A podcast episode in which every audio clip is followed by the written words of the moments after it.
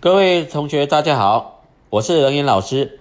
今天台北股市收盘跌了一百二十四点。今天是期指结算日，早上开盘的时候预估量低于一千四百亿元，最后补量到一千七百七十四亿元，让市场吓了一跳，以为今天的成交量会低于一千四百亿元。今天是九月二十一号晚上，在明天礼拜四凌晨两点。美国联准会会决定这一次升息到底是三码还是四码。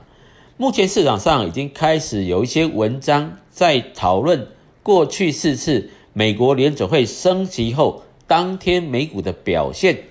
根据过去四次的经验，美股升息当日都是以大涨作收。所以今天晚上的美股呢，会不会如预期般又是出现大涨？等明天凌晨后。再来看盘面的表现。那至于如果真的出现大涨，该开心吗？也没有什么好开心的，因为根据过去四次的经验，美股因为联准会升级之后出现的上涨都是短暂行情，未来的走势还是在往下走，所以短线的开心并不能代表市场趋势已经改变了，所以。也是所以呢，投资朋友就应该要谨慎一点，学员呢还是要注意国际股市的变化。今天是礼拜三，道琼期指结算日收盘是一万四千四百二十四点，在日经期货今天也跌了三百五十五点，目前是下跌了一点二九个百分点。亚洲股市是表现来的弱，所以在盘面的发展。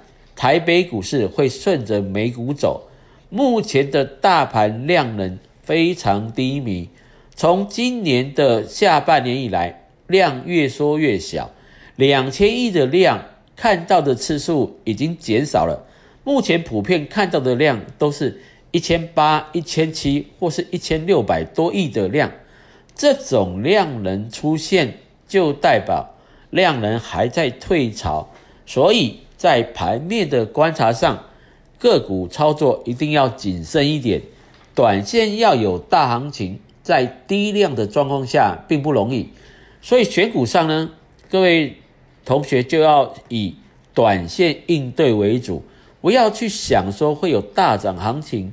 虽然有些个股会有这种表现，不过大部分的股票呢，涨了一段时间就会跌破均线，然后呢？进入更长期的整理走势，所谓的涨了一段时间，可能只有几个礼拜而已。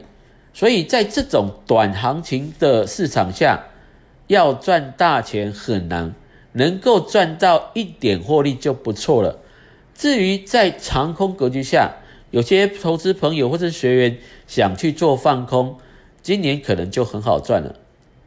所以在目前的盘势呢？就要保守谨慎，不要太乐观。那要把现金流多一点。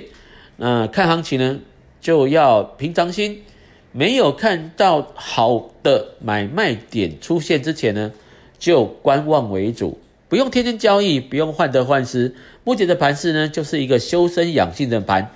这样呢，就可以在今年的行情安稳的度过了今年。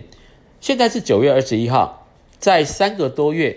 今年就要结束了，如果你今年的上半年做的不好，那也不要在下半年拼太凶，因为欲速则不达。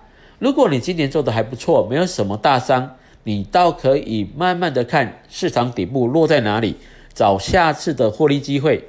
这就是今年操作好跟不好的应对之道。那以上呢，就是今天呢，今天是九月二十一号，是过往呢，我们在台湾也知道九二一有出现大地震，最近的地震频率也蛮高的，希望国人呢都可以安安稳稳的度过九月这个风不平浪不静的日子。那我们下一次的有机会再来做语音的闲聊。